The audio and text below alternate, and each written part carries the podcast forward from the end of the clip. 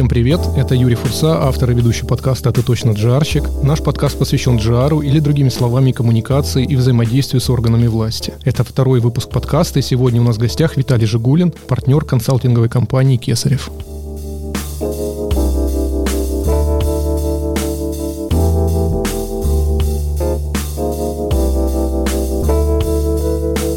Виталий, привет. Привет, Юрий. Слушай, сразу к тебе, как гостю, вопрос. Как ты для себя определяешь джар? Я чуть упрощу твою задачу. Представь, вот тебя пригласили в школу к ребятам в рамках Дня профессии, и тебе нужно буквально в нескольких словах для школьников определить, что такое джар, чем ты занимаешься. Юрий, ну, во-первых, спасибо за приглашение принять участие в таком а, проекте. Я всегда поддерживаю любые инициативы, любые идеи, которые связаны с развитием российского джар-сообщества. И это очень интересная, мне кажется, инициатива. И вопрос твой тоже он очень интересный, потому что я с ним сталкиваюсь, потому что мой ребенок любознательный и задает этот вопрос, чем же ты занимаешься. По мере взросления мой ответ трансформируется. То есть сейчас я более сложно отвечаю в начале, когда первый раз я такой вопрос получал, конечно, отвечал более просто. Вот. Если совсем упрощенно, сублимировано, что для меня джар, это одно слово, а не три. Да? Это влияние. Влияние через убеждение. Это там, если дальше расшифровывать. Но по сути это деятельность, которая направлена направлена на влияние. Ну и дальше с ребенком можно отрабатывать различные элементы джар-работы, как работа со стейкхолдерами. Почему с одним стейкхолдером в виде мамы это работает, а в виде папы нет, или ну, в нашем случае это наоборот. С папой все лучше работает. А с бабушкой работает С бабушкой все. вообще работает все,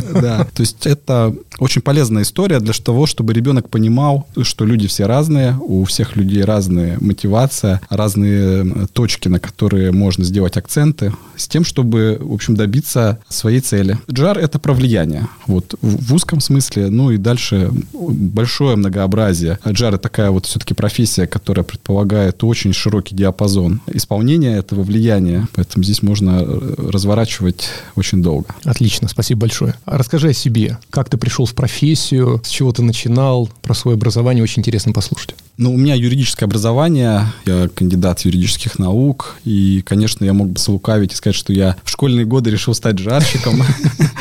Это, конечно, будет неправдой. Я слышал в школьные годы про лоббизм, про законопроект о лоббистской деятельности, задавал также вопрос родителям, что такое лоббизм. Но, конечно, не знал, что есть такая профессия, и что моя там профессиональная карьера в будущем с этим будет связана. А я шел по юридическому треку, и в какой-то момент, как, у, наверное, у многих людей, бывает такое, молодых людей, ну и по-разному бывает и не у молодых, но у меня это случилось в один период, когда я уже за плечами имел юридическое образование, а успел поработать на госслужбе непродолжительное время, поработал корпоративным юристом, поступил в аспирантуру, и был такой момент э, самоопределения и такого поиска, наверное, дальнейшей своей профессиональной ниши, и раскладывая вот эти треки, которые у меня были, я понимал, что государственная служба, наверное, не для меня, во всяком случае, в тот период, в тот момент, да, мне не хватало там определенной динамики, ну и ряд других моментов. Я, наверное, а, не очень э, был готов продолжать карьеру как корпоративный юрист.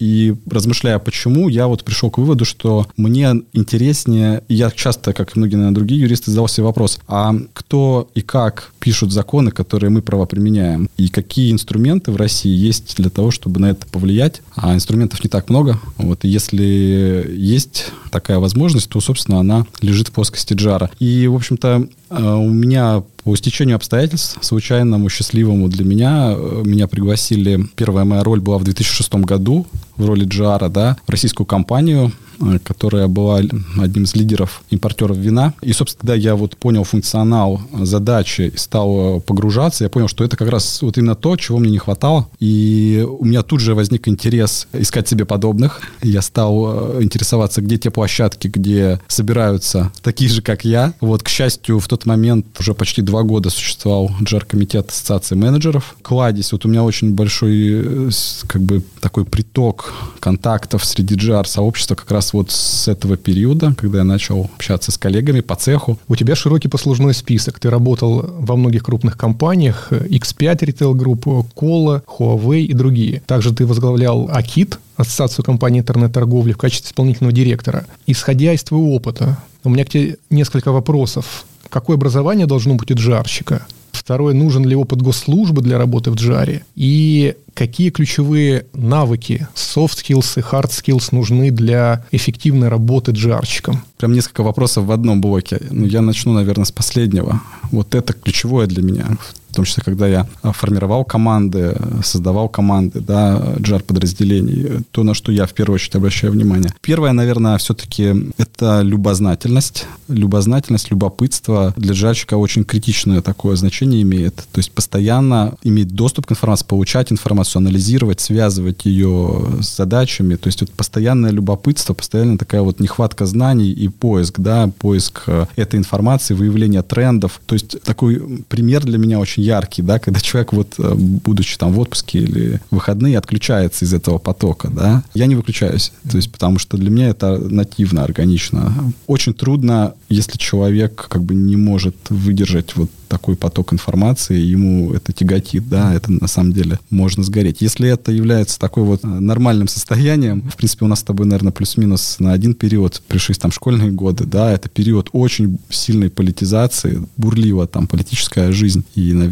все были очень э, перегружены этой информацией, да, то есть первое, наверное, это любознательность. Второе, ну, всегда важно это две каких-то таких главных э, истории, да, это коммуникабельность и способность постоянно генерировать новые контакты, да, устанавливать психологический контакт с новыми людьми, удерживать его и э, постоянно добавлять, добавлять, добавлять в свой круг новые контакты, добавлять и удерживать, добавлять и удерживать. То есть это всегда динамичная такая работа. Это с одной стороны, с другой стороны, это, конечно, аналитические способности, потому что эту информацию надо переварить, и эту информацию нужно на другом языке, отличным от э, юридического, бюрократического, довести до внутренних стейкхолдеров. Это крайне важно. Вот этот огромный поток уместить 140 знаков, потому что, а, как правило, топ-руководители, они э, вот в таком режиме привыкли получать информацию, и все, что больше не работает. Поэтому вот эта способность конвертировать, переводить одно в другое, она крайне важна особенно для юристов, очень трудно переучиться, да, потому что тебе хочется в одно предложение запихнуть как бы все параметры. Вот это крайне важно, особенно сейчас, когда, ну, вообще, к сожалению, редко встречаются люди, которые умеют писать хорошо. И внятно излагать. И внятно излагать, да. Это сейчас большой вызов найти таких людей. Особенно, если еще к этому добавляется все то же самое сделать на английском, тут вообще задача там крайне сложная. Второй был вопрос у тебя про образование и опыт госслужбы. Ну, я здесь достаточно, может быть, не популярную вещь скажу. Наверное, это ни первое, ни второе не является критичной для профессии. Да, вот у меня есть и первое, и второе. В части первого это опыт госслужбы, и это позволило мне понимать, как внутреннюю кухню, как внутри от банального проходят документы до мотивов, которые стоят за теми иными решениями, да, и ту внутреннюю механику. Это полезная информация, но, наверное, не обязательно десантироваться в, в этот корабль, да, чтобы понять, как он работает. Это можно сделать по-другому. Понимание регламентов, процедур формальных, неформальных, это можно очень достаточно хорошо освоить и не имея опыта госслужбы. Но это wish to have, да. По поводу образования, ну, скрывать, наверное, не буду. Все-таки, наверное, юридическое образование дает преимущество,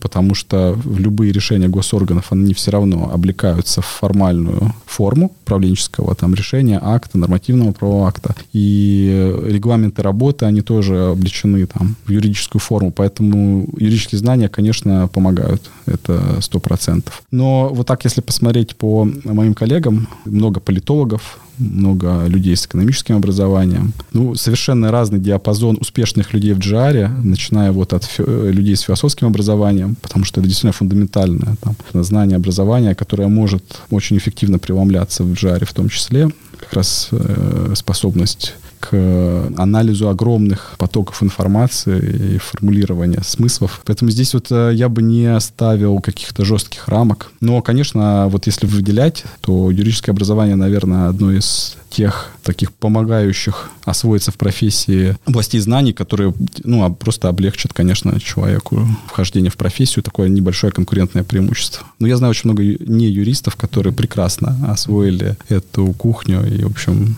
справляются вполне успешно. Получается, если суммировать сказанное, то джарщик — это экстраверт-интеллектуал, правильно? Второе — сто процентов.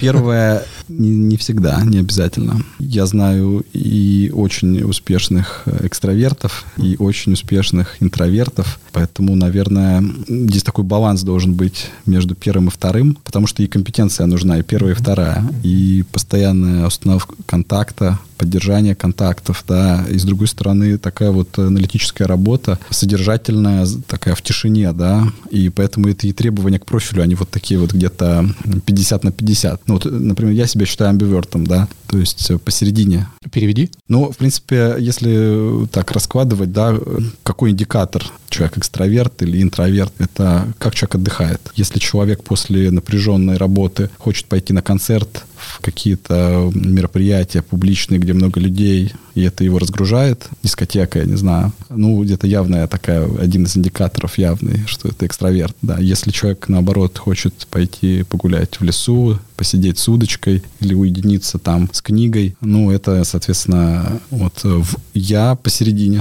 То есть мне очень нравится отдыхать в кругу близких или близких родственников, или близких друзей, или ограниченный круг людей, но, но в общении. Соответственно, вот э, это такая вот посередине ситуация, посередине подход, который, ну, вот, наверное, и отражает плюс-минус идеальную модель. Как это не скромно Скромно.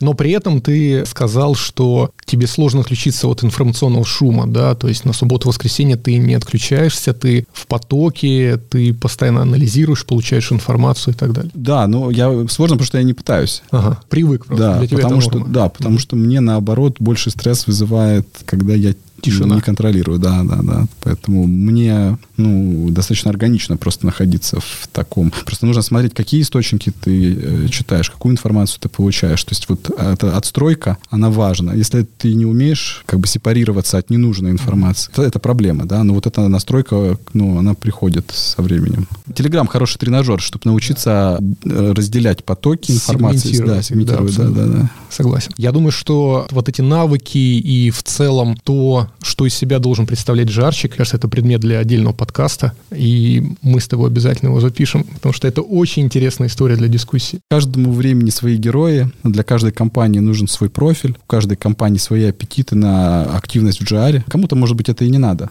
То есть э, каждому времени вот свои, э, свои джарщики. Да, вот об этом мы чуть попозже поговорим. Расскажи, пожалуйста, поподробнее по поводу Кесарева. Чем mm-hmm. сейчас занимается компания, э, основные проекты? Ну, Кесарев — старейшее джар-агентство, больше 18 лет mm-hmm. существует. Мне посчастливилось, наверное, почти всех партнеров знать, наверное, больше, чем по 15 лет.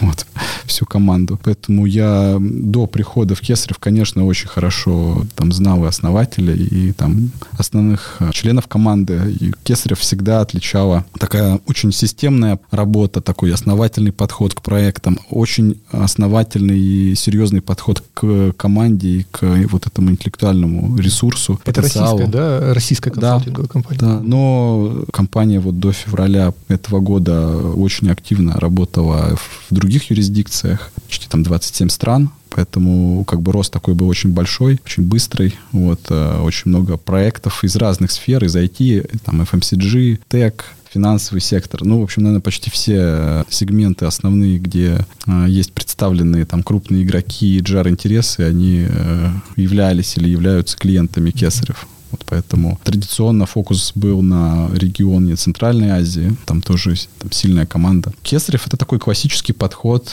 к джар-работе, к джар-консалтингу. Очень такой понятный, очень э, системный, очень четко выстроенный. Поэтому ну, для меня очень э, близкие идеи, близкие подходы, которые реализовали коллеги за эти 18 лет. Понятно, что сейчас есть запросы э, в широком смысле мы их называем по реструктуризации. Такой тренд этого года очень много. Конечно, сейчас бизнес переживает по поводу мобилизации, да, это тоже есть предмет для общения со стейкхолдерами и предмет для того, чтобы сохранить бизнес, да.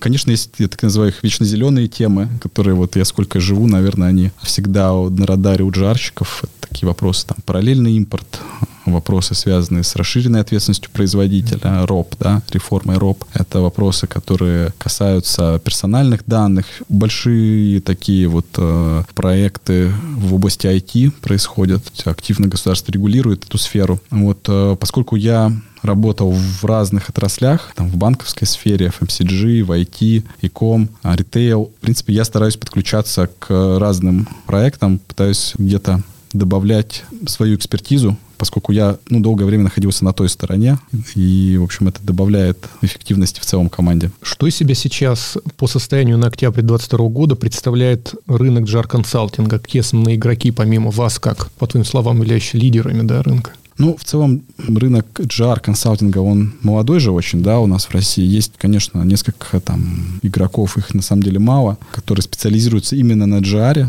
Вот, они продолжают работать. Российские игроки есть, есть игроки, которые были не российскими, но сейчас русифицировались, как, в принципе, многие. Есть на этой поляне еще игроки, для которых GR — это дополнительный вид услуг. Это юридические различные агентства, консалтинговые фирмы. А это в том числе и пиар-агентства, да. Ну и в целом, если так говорить про рынок GR услуг, если его сравнивать с другими, вот по состоянию на 22 год, наверное, все-таки GR себя чувствует лучше. Вот я сужу вот по компаниям, корпоративному миру, где, ну, GR все-таки не та функция, на которой пытаются сэкономить или как-то ее срезать, потому что, понятна ценность в текущих условиях для компании, да, потому что риски связанные с регулированием, с действием органов власти, они существенно возросли. И уровень неопределенности, соответственно, да, да, внешней да. среды. А если вернуться к твоему корпоративному опыту, работа в какой компании в качестве джарщика была наиболее запоминающейся? Ну вот если сейчас посмотреть да, на свой карьерный путь, э, какая компания максимально тебя драйвила, воодушевляла тебя? Э, за каждой компанией стоят люди, да, поэтому как бы тут вопрос, наверное, не в бренде компании, а вот какие люди окружали, у кого я учился, что повлияло на становление меня в GR, наверное, да, вот я бы так немножко переформулировал, потому что, ну, компании, в, в которых я работал, они переживают разные периоды своего тоже развития и сейчас, и, в общем, эволюционируют. То есть это тоже не, не статичная история. Очень серьезное влияние на меня оказала GE, я работал в финансовом подразделении General Electric, да. Угу. А именно с точки зрения системного подхода к GR. Компания работает по всему миру, и, в общем, выстроена достаточно понятная система управления там, рисками. Очень четкая система, очень четкое понимание, как это должно быть, с одной стороны. С другой стороны, очень сильная история, связанная с э, персоналом, да, mm то есть э, с управлением персонала, с развитием персонала. То есть вот очень много такого полезного я взял оттуда. Каждая компания, она по-своему влияла, конечно. Очень интересный у меня опыт был в компании Coca-Cola. Там у меня были очень э, сильная команда. Я продолжаю следить за тем, что происходит в этой отрасли все равно. Несмотря на то, что уже не работаю. Сейчас вот дискуссия вокруг акциза э, разворачивается. Я все время думаю, своей команде я все время говорил, наша главная задача, понятно, что у нас бесконечные могут быть проекты, когда у тебя 10 заводов, всегда у Джара очень много проектов генерится но как бы основная задача, чтобы в наше дежурство не был введен акциз. Ну да, акциз на сахаросодержащие напитки. Хрестоматийная, да. хрестоматийная история. Хрестоматийный. А если отмотать историю где-то три года назад, то, мне кажется, это было такой пугалкой да, для бизнеса, что вот он в Европе там планируют вводить, и нам тоже, соответственно, ведут. Все очень переживали, но как-то история периодически уходила. Сейчас она, в принципе, появилась, и я так понимаю, что решение принято. Были сообщения в прессе, по-моему, от э, Черноголовки, от Очакова, да, о том, что они приостанавливают инвестиции как раз из заведения. Смотри, если взять вот X5, очень большая, крупная компания с большим джаром, я так понимаю, да, у вас сколько было у тебя в команде людей? Нам больше 20. Традиционно X5 одна из самых сильных команд в корпоративном секторе и по численности, и по вот, ну, это в целом компания очень большая. Вот как был Джар там устроен? Сама модель Джара фактически состояла из таких вот э, двух частей. Первый блок — это региональный Джар, потому что компания представлена во многих регионах, и, соответственно, очень много вопросов возникает на региональном уровне. Плюс в период моей работы как раз это был ковидный период, соответственно, тоже очень много вопросов именно на уровне регионов возникали. И федеральный блок, соответственно, федеральный блок разбит по направлениям. Те направления, которые наиболее чувствительны и влияют на бизнес компании такой момент, он постоянно вот во всех дискуссиях джарчиков да, возникает, как оценивать эффективность джара, по количеству мероприятий, которые ты посетил, по количеству новостей, которые прочитал, по количеству аналитических справок, записок, презентаций, которые ты подготовил, или в принципе есть какие-то четкие, понятные критерии, KPI, да, по которым джар оценивается? Да, это очень хороший вопрос, Юрий, и в принципе часто его задают, но у меня не возникает здесь каких-то вопросов. Это, наверное, ответ будет в продолжении моей мысли про то, что джарщик должен транслировать информацию, получаемую извне, в 140 знаков для внутренних стейкхолдеров внутри. Здесь то же самое. Джарщик должен показать бизнесу на понятном бизнесу языке, какие у него KPI, да, какие задачи перед ним стоят и какую ценность приносит это бизнесу. То есть это должно быть не какие-то абстракции, а сколько вот ты там перечислил, прочитал статей, сколько встреч провел, сколько мероприятий посетил. Это бизнесу вообще непонятно. И это вызовет скорее там негативную реакцию. А должна быть очень четкая, понятная логика и формат, который принят в компании. В разных компаниях разный формат, разный подход к оценке. Да, есть там корпоративные цели, есть функциональные цели. Но в целом, что для меня здесь понятно и очевидно, то, что есть карта рисков, да, рисков и возможностей. Так вот, возможностей, как правило, меньше, но каждый риск, он что-то весит, да, в деньгах. То есть э, оценка в деньгах каждого риска – это не сложная задача. Вообще в каждой компании есть люди, которые, правило, в финансах очень хорошо оценивают риск э, с точки зрения потенциальных потерь. И, собственно, мы можем оценить, сколько будет стоить реализация того или иного законопроекта или риска. Составляется карта, матрица этих рисков с весом, где идет оценка, которую дает финансы в деньгах, и оценка, которую дает жар в вероятности. По сути, сколько денег и когда компания должна бюджетировать на случай реализации этого риска. Соответственно, отталкиваясь от этого, можно нарезать уже конкретные KPI, исходя из предотвращенных рисков или возможностей, потому что ну, не надо тоже забывать, что JAR может быть в том числе а инструментом для развития бизнеса, б для поиска и выхода в какие-то новые направления, да. Это, как правило, остается немножко, потому что обычно все на рисках фокусируются, да, но тем не менее вот э, высший пилотаж на джарщика, когда у него мозг начинает работать над тем, как я могу бизнесу помочь в развитии, да, в бизнес-девелопменте. А, например, можешь привести? Ну да, конечно, это очень много можно примеров приводить из таких простых. Вот есть э, там бюджетные деньги, которые выделяются на какие-то проекты. Да? Если JAR может найти эти проекты и подсказать бизнесу, что вот это есть ниша или вот такой тренд, и вы обратите на это внимание, давайте в этом поучаствуем, там не называя сейчас конкретные проекты, как бы я вектор такой обозначил, да. Или, например, есть же разные программы государства, которые позволяют сэкономить да, есть для промышленности специальные программы, там, которые в том числе по социальным а, льготы, а, субсидии, льготы, да? субсидии, там, вот анализ этот и помощь компании получить вот эти бенефиты, это что же не про риски, это про возможности. Mm-hmm. Выход в новые регионы, новые локации, ну, это миллиард. В принципе, вот очень просто посмотреть, когда есть у компании, если стратегия, да, стратегия на какой-то период, внимательно ее изучить через призму джара, то есть где джар может контрибьютить с точки зрения предотвращения рисков или с точки зрения снятия барьеров, или с точки зрения возможностей. И разложить это, собственно, на задачи, там, в разных горизонтах планирования. Сейчас понятно, сложно с горизонтами, но тем не менее, да. Есть там форс-мажорные задачи, есть задачи в течение года, которые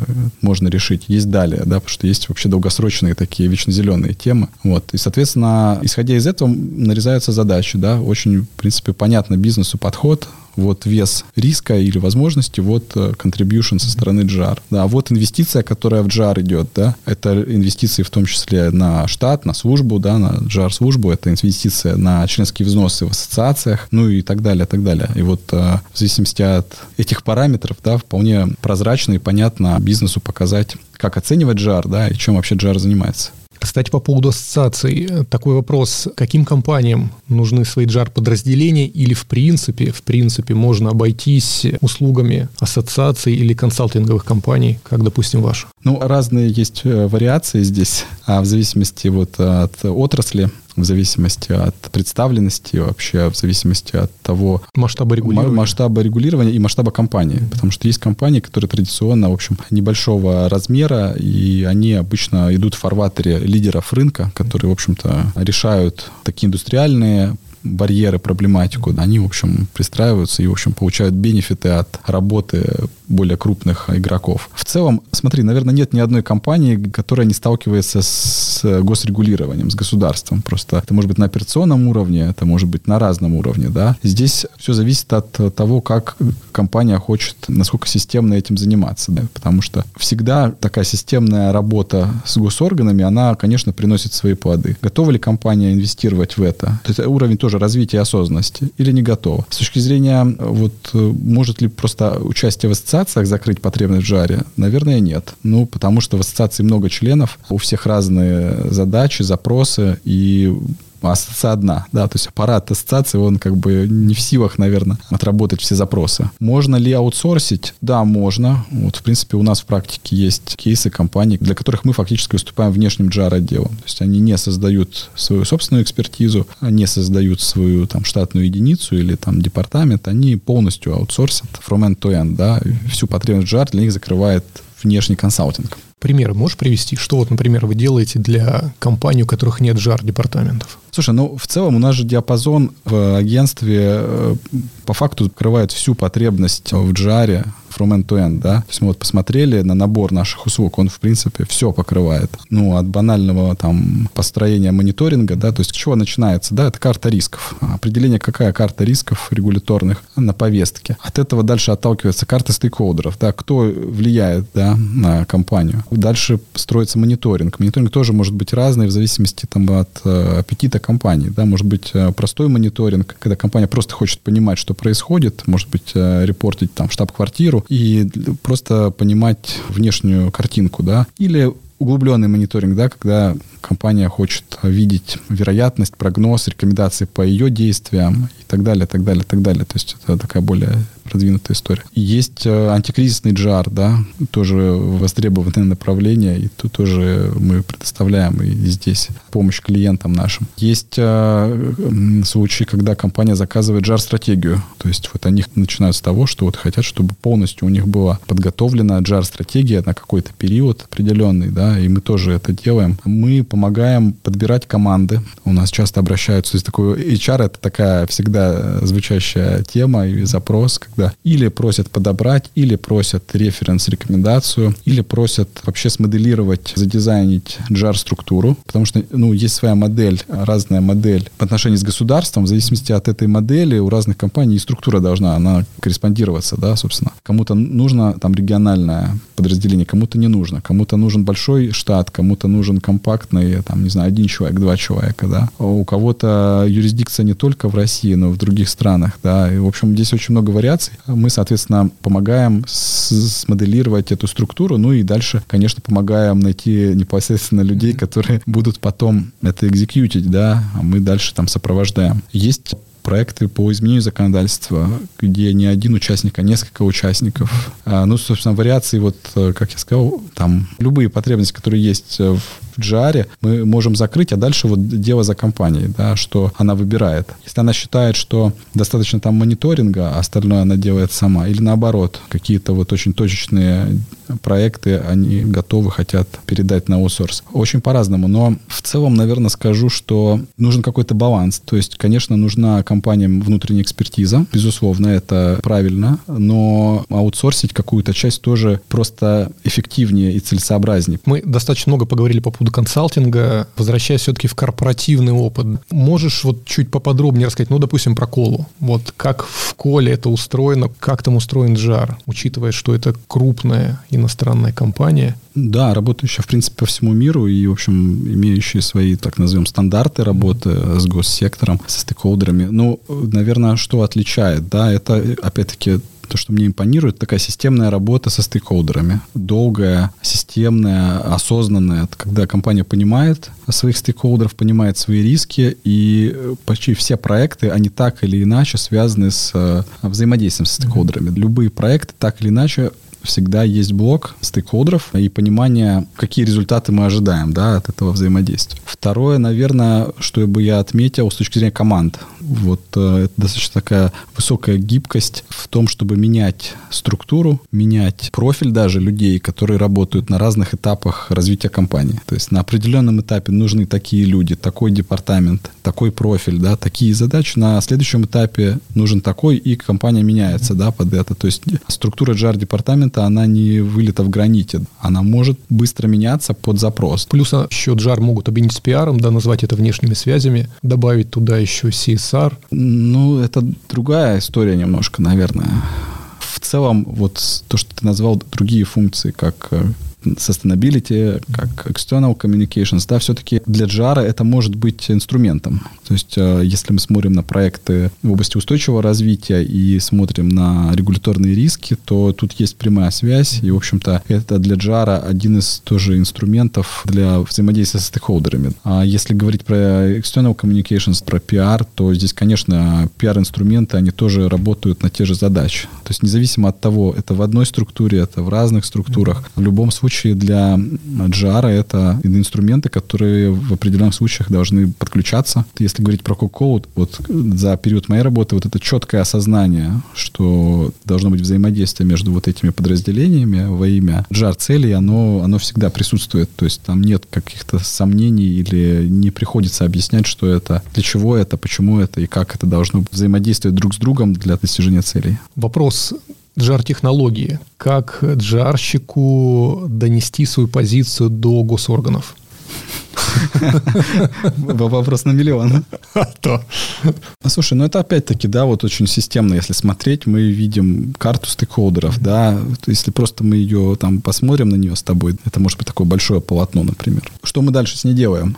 Соответственно, мы берем каждого стейкхолдера и ставим э, оценку э, его отношения по тому или иному вопросу. То есть мы фактически должны определить с тобой, какую позицию он занимает сейчас. Вот в самом там общем приближении это может быть положительное, нейтральное, резко негативное, негативное или очень положительное, да, то есть мы можем договориться о разных там легендах, но, в общем, когда мы осознанно понимаем, что вот для нас топ-10 вот этих стейкхолдеров, у них отношение к нашему проекту или там, к риску вот такое. Следующим шагом мы выстраиваем стратегию, как мы таргетируем этого стейкхолдера. Да, мы определяем, где его интересы, где его боли, да, где его задача, где наши где наши интересы где наши аргументы. Мы анализируем, почему стейкхолдер занимает такую позицию или иную. Там могут быть разные причины, они могут быть там технические, политические, там разные причины, но понимание причины это очень важно. Если мы не понимаем, почему стейкхолдер занимает такую позицию, например, резко негативную, там может быть разные вариации, у него может быть личный опыт, да, какой-то негативный. А, соответственно, если у него был личный опыт э, негативный или у его близких был личный негативный опыт, нам очень трудно будет приходить с теми аргументами, которые мы подготовим итогам, исходя там из какой-то логики, которую мы считаем выигрышной. То есть понимание причин и понимание, с чем мы пойдем, и понимание, по каким каналам мы пойдем, вот, собственно, формирует стратегию воздействия на стейкхолдер. Ну, с чего я начал? Да. Влияние, да, убеждение. Собственно, отсюда и рождаются каналы. По каким каналам? Ну, а каналы тут мы не выдумаем с тобой, наверное, что-то сверхъестественного. Каналы бывают устные и письменные, формальные, неформальные, прямые и опосредованные, публичные, непубличные. В общем, это все набор абсолютно там всем доступный, понятный. Но осознанность в этой работе, она ключевое значение имеет. То есть, если мы где-то проваливаемся, мы неправильно оценили стейкхолдера, неправильно оценили его отношения, неправильно оценили причины такого отношения, неправильно оценили его задачи, его боли или его там текущую повестку и пришли не с тем набором, как бы успеха не будет. А вообще не к тому. И вообще не, бывает и не к тому, да, да, да, да, да. И такое тоже бывает, да. Да, да, да. Причем достаточно часто. Да. Скажи, пожалуйста, вот ковид как повлиял вообще на GR? Кто-то говорит, никак не повлиял, кто-то говорит, повлиял и кардинально. Как ты оцениваешь влияние вот ковида? Все-таки достаточно серьезная, долговременная история на джар-технологии, на коммуникации, на взаимодействие со стейкхолдерами. Твоя оценка? Конечно, повлиял повлиял на всех. В какую сторону? И на GR тоже. В какую сторону? Ну, безоценочно, наверное. Безоценочно, потому что в этом есть свои плюсы и минусы. Как бы трудно сказать. Не хотел бы все красить или в черное, или в белое. Потому что в зависимости от ситуации, для кого-то это стало негативным, для кого-то, может, позитивным. Я где-то посередине здесь нахожусь. Скорость принятия решений. С одной стороны, это плохо, потому что нет времени на подготовку на позиции, раскачку. на раскачку, на согласование. Это минус. С другой стороны, прямая коммуникация, в том числе виртуальная, да, в онлайне или в мессенджерах. Чего раньше вообще нельзя Чего раньше было нельзя подумать, было, да. да. Полностью фактически переписка может вестись в онлайне. Это плюс, я считаю, да, но в некоторых случаях, когда нужно затянуть, это минус. То есть нулевая толерантность к промедлению с ответом. Это, кстати, вызов для GR, потому что GR всегда говорил, мне нужно посоветоваться с бизнесом, мне нужно взять паузу, мне нужно согласовать с одним, вторым, третьим, а потом я к вам вернусь. А сейчас от GR требуют решения. Если ты не решаешь, значит, стейкхолдер может пойти обратиться к SEO, да, что неправильно. А нулевая толерантность вот к этому промедлению и к принятию решений внутри компании компания. Поэтому, собственно, в компаниях часто во многих создавались оперативные штабы для вот именно быстрой коммуникации вместе с HR, с legal подразделениями, да. Ну и что мы сейчас наблюдаем в новом уже нашем форс-мажорном, наверное, режиме, это, конечно, регионы получили больше полномочий, многие вопросы в ковид, они как раз-таки на уровне регионов принимались, да, и, в общем, мы видели разнообразие разных подходов, где-то перегибы были, где-то были очень здравые, зрелые решения, открытые открытость к бизнесу и, в общем, все многообразие всех наших субъектов, оно здесь проявилось. Еще раз, это те, наверное, джарщики, которые раньше там с региональными органами власти минимально контактировали, вот они, наверное, в худшей ситуации оказались. Те, у кого традиционно было... Были контакты. Были контакты, и, да, да, да, и они много лет их э, поддерживали, позитивно поддерживали, то, конечно, они получили преимущество. То есть ковид повлиял, безусловно. Наверное, это такой был как бы такой стресс-тест, наверное.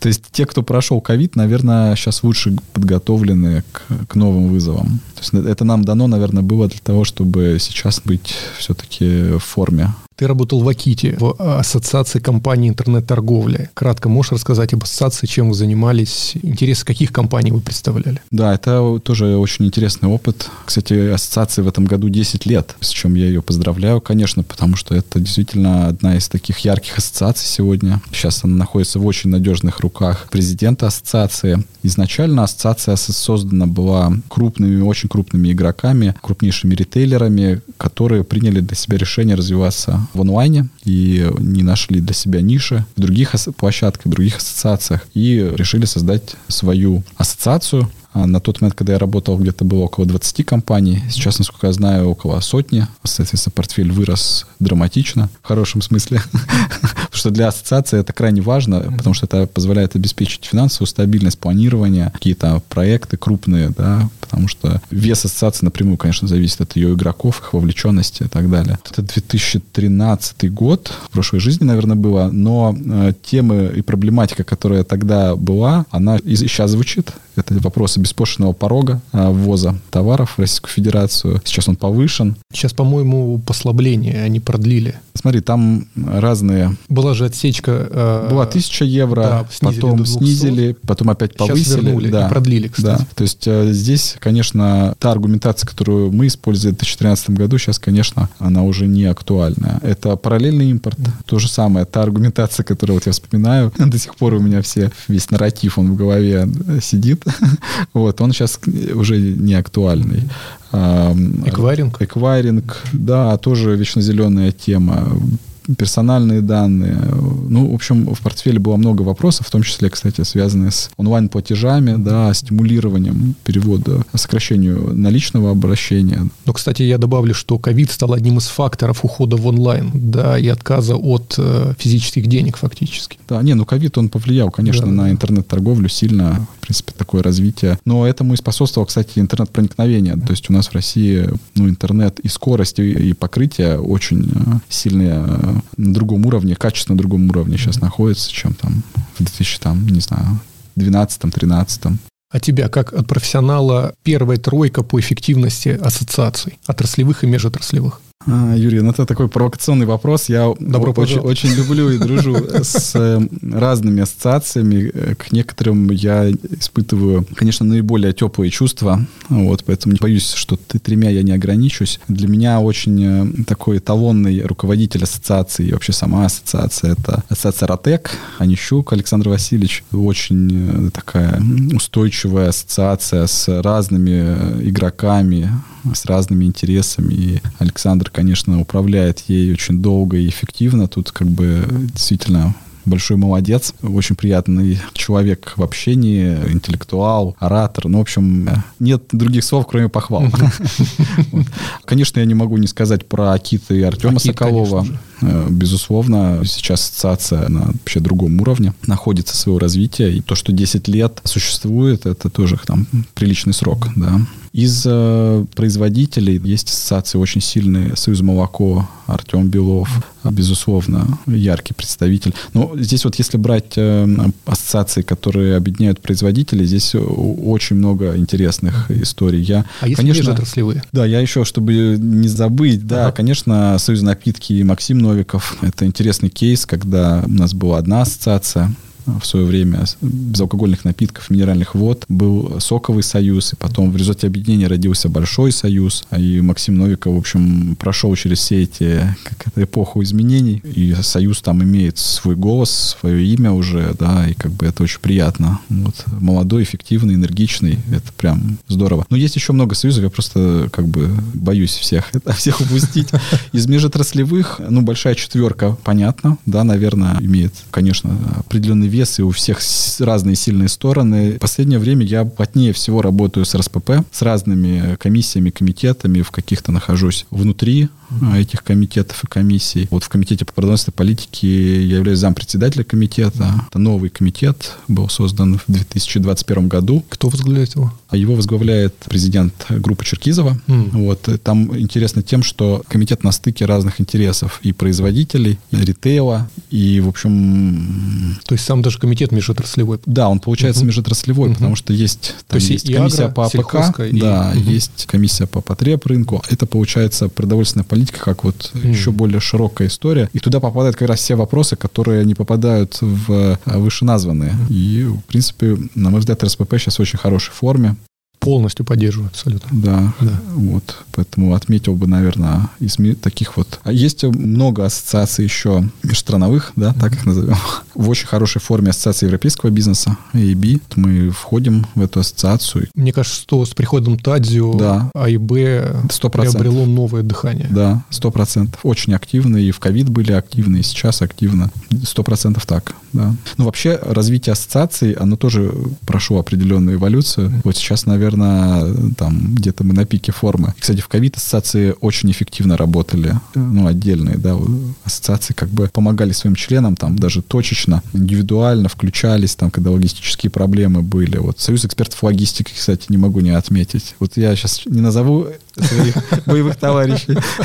Они скажут, что это Ольга Федоткина, Союз экспертов логистики, уникальная экспертиза э, в сфере транспорта, логистики, уникальный коллектив, очень много проектов интересных. И действительно Союз включался, вот, потому что логических проблем было много, и сейчас они э, тоже, конечно, есть. Но, с другой стороны, я добавлю, что ассоциации — это фактически одна из джар-технологий, да, донесения информации да. до стейкхолдеров. Да. Но здесь тоже, чтобы подвести, наверное, черту теми ассоциациями, да. ответственность за эффективность ассоциации лежит на джарщиках компаний, входящих в эту ассоциацию. Вот. Вот это очень важный Поэтому дисклеймер. Э, я не назвал сейчас ассоциации, которые, к сожалению, might be better, да, но есть такие ассоциации, и здесь, конечно, все зависит от активности, от активной роли джарщиков, потому что, конечно, э, сам по себе там аппарат, союза, ассоциации, он нуждается в этой э, поддержке. Здесь тоже очень важно, чтобы джарщики чувствовали свой contribution, свой вклад в ассоциацию, добавлять экспертизу, проекты, помогать, ну, это однозначно. Да, без этого ни один союз, наверное, не, не будет устойчивым. Согласен. К тебе следующий вопрос. Виталий, вне профессии кто? Есть ли жизнь помимо Джара? Да. А, слушай, ну... Ты нам сказал, что в субботу, в воскресенье ты в информационных потоках, ты вот посередине между интровертом и экстравертом, но тем не менее, кто ты вне профессии? Слушай, ну я... Кто я вне профессии? Я, конечно, член своей семьи. Вот. А у меня еще есть социальные роли. Поэтому все какое-то время свободное я провожу с семьей, с близкими друзьями стараюсь, потому что есть близкие друзья, с которыми я могу там не видеться очень долго, поэтому какое-то время я провожу с ними. Вот, знаешь, наверное, из такого вне нерабочего, мне интересно пробовать разные какие-то новые увлечения, и как раз вот ребенок хорошая история, чтобы попробовать то, что у тебя не было в твоем детстве. Там, сапсерф, например, там из последнего, или, не знаю, в этом году я попробовал два новых для себя активности такой физической. Меня мой приятель пригласил на Пироговское водохранилище э, под парусом, да, соответственно, по 30 градусов жару, да, как бы освоить спасение на воде и все остальное. Вот, а я в этом году попробовал играть в баскетбол, хотя вот все детство играл в футбол, а в Кесарев как раз э, баскетбол самый популярный, команды как бы есть, и тренер. И вот я две тренировки посетил, как полностью новичок. Это, наверное, интересный опыт, новые нейронные связи и так далее. Поэтому я стараюсь что-то попробовать новое. Плюс командная работа. Э, командная работа, да. да. Ну, любая активность, да, которая тебя немножко переключает. Вот. Но так, конечно, я не буду как бы скрывать. Я очень люблю путешествовать. И, конечно, в последнее время это сопряжено. Это не, не, не, нет, а не благодаря, а вопреки, но да, да, да. все-таки удается не с такой интенсивностью, как до ковидные времена, но путешествовать. Да, Какое это, конечно... путешествие было самое ярким для тебя? Ну, сейчас э, сначала ковид, любое оно, любое становится ярким. Вообще. Ну, для меня индикатор, знаешь, какой? Мы внутри семьи задаем себе вопрос, мы хотим сюда вернуться еще раз. И вот если говорим «да», значит, это прям прям здорово. Из таких вот мест э, Португалия, но вот какой-то отдых, который там ребенку нравится, да, там островной отдых какой-то. Ну, то есть мне нравится, что ей нравится, да, но, но мне, конечно, больше нравится брать машину в аренду, ассимилировать полностью вот путешествовать э, самостоятельно, самостоятельно да, угу. да, да. Но каждому, наверное, возрасту своя будет история какая-то. Если там внутри России, то интересно автопутешествие, там в, в тот же Петербург съездить, очень, очень приятно. Калининград я открыл для себя вот с семьей в этом году. Сочи это прям вообще... Уже открыл. Сочи, да, вот все каникулы школьные, э, Сочи много, много там мест. Главное, не в сезон туда приезжать. Вот, поэтому любые путешествия, я вижу как на ребенка это влияет. То есть э, это сто процентов правильная история. Путешествие — это, да, хорошая история. Какие у тебя хобби помимо путешествий? Слушай, ну я честно признаюсь, что я, наверное, меняю какие-то увлечения. Я мог бы сказать, что несколько лет у меня было хобби это строительство дачи. Вот, но я не могу это назвать хобби, потому что это достаточно э, такой процесс стрессовый. Вот, поэтому какого-то выделенного хобби нет, что вот я прям стабильно, не знаю, собираю марки и, и все. Я люблю вот пробовать что-то разное. У меня там домашние животные есть, и кошка, и собака, и, в общем, совершенно как-то миксую разные активности. Джар хобби, да. Самое стабильное хобби — это джар. Это джар. Отлично. Прикол из профессии. Что-то вот можешь вспомнить такое, что... Ну, вот сейчас заставляете улыбаться. Слушай, ну в джаре вообще надо улыбаться. Да. Это первое. Второе, конечно, надо всегда с юмором относиться к каким-то, наверное... Ну, их миллиард вещей таких вот достаточно, казалось бы, на серьезных проектах, но достаточно таких смешных. Слушай, ну не хочется, наверное, в эфире какие-то вещи рассказывать. Почему? Потому что у нас даже в команде, когда я в Кока-Коле работал, мы делали такой словарик интересных запросов. Ну, я боюсь, что как бы, если я начну его озвучивать... Ну, один пример. Ну, самый такой банальный. То есть мы собирали запросы, с которым люди приходят в жар, да, организуйте нам встречу с Путиным, там, да. А, это, это там, классика. Да, ну, классика. Слушай, ну, и вариации классика, на, на эту тему. Мы просто в какой-то момент стали, да. стали записывать. Вот это в особо такие э, стрессовые моменты можно было прочитать, и смешно. То есть, э, конечно, у людей, поскольку джар молодая профессия, там разное э, понимание, что такое джар, соответственно, они это с этими вопросами приходят. Все, что где есть государство, почему-то сразу джар и формулировка запроса, она, конечно, иногда зашкаливает. Там очень много смешных кейсов было, ты знаешь, да, когда в ковид были вывозные рейсы да, экспатов, да, да. и вокруг этого вокруг этого было просто, то есть это уже смех сквозь слезы, да, да, да, да, да, да, и так далее. Ну, э, Юра, я не то, что соскакиваю с этого вопроса, но я думаю просто, что, наверное, не очень этично будет. Ну, слушай, вот этот хрестоматийный пример, организуйте встречу с Путиным, и на вопрос, зачем? Ну как, вы что, вы джарщик, не понимаете, зачем это, мне кажется? Ну, вообще, в целом, юмор в джаре — это отдельная да. тема. Она да. должна как-то, конечно, звучать, потому что без юмора нельзя. Это обязательно, обязательная история. Какой совет ты бы дал людям, которые, ну, только собираются, раздумывают над тем, чтобы стать жарщиком, либо, ну, вот планируют строить свою карьеру? Я скажу так. Знания в области джар, они, наверное, нужны любому человеку. Даже тому, кто не взял там джар как э, флаг, как профессию там основную, да, как я, например. А почему? Потому что, конечно, люди сталкиваются с государством, понимание, как это работает, это важно. Это, конечно, дает конкурентное преимущество. В любом случае человек может быть э, генеральным директором компании, руководителем, там, SEO, собственником, и, конечно, он априори уже выполняет JAR-функцию, да, и чем раньше и осознаннее человек понимает JAR-процессы, тем ему просто проще. Иначе вот приходится вот эти смешные случаи, кстати, они тоже из, в этой плоскости лежат, да, когда достаточно крупный генеральный директор, там, собственник, он, поскольку никогда не сталкивался с этой материей, да, он иногда там совершает такие, ну, ошибки, скажем так, да, здесь задача джарщика, знаешь, как есть медиатренинг, должен быть и джар-тренинг, тренинг да, для этого. А он должен уберечь своего шефа от, от каких-то вот таких неловких или не очень приятных моментов, а проинструктировать, провести вот эту всю работу, иначе как бы репутационно это будет не очень, а, может иметь негативные последствия. Поэтому совет, совет давать неблагодарное дело.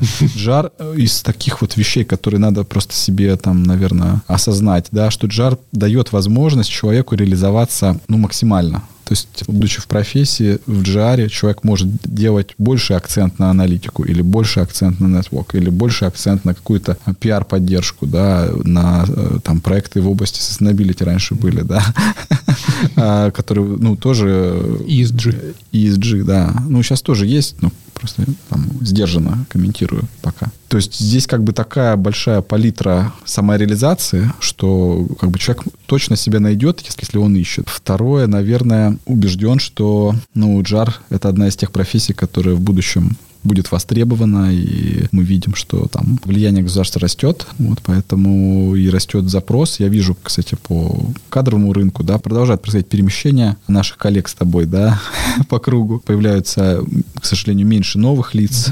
Плеяда таких ветеранов потихонечку уступает место там следующей волне, следующей волне, поэтому процессы эти идут, и это не может, наверное, не радовать. Вот. Но, как я сказал, каждому времени свои герои.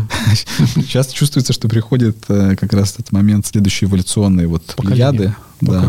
И это более осознанная плеяда джарщиков, кстати, будет. Потому что первая плеяда, на мой взгляд, конечно, приходила на волне прихода инвесторов. И, в общем, формировалась в процессе уже работы. И, наверное, сейчас другие времена требуют другого профиля. По моим наблюдениям, это были как раз бывшие дипработники, которых брали за счет знания языка. Да, ну, совершенно там. разные вариации. Да, да, да, да, я, да. я знаю, да, совершенно разные. И были дипработники, это там распространенная история. Но знание языка, конечно, было таким прям очень определяющим фактором. Виталий, спасибо огромное. На самом деле мы еще очень много вопросов не успели обсудить, но тем не менее я хотел бы тебя поблагодарить за столь откровенную, классную и интересную дискуссию. Юрий, спасибо большое. Всегда рад быть полезным джар-сообществу. Спасибо. Спасибо.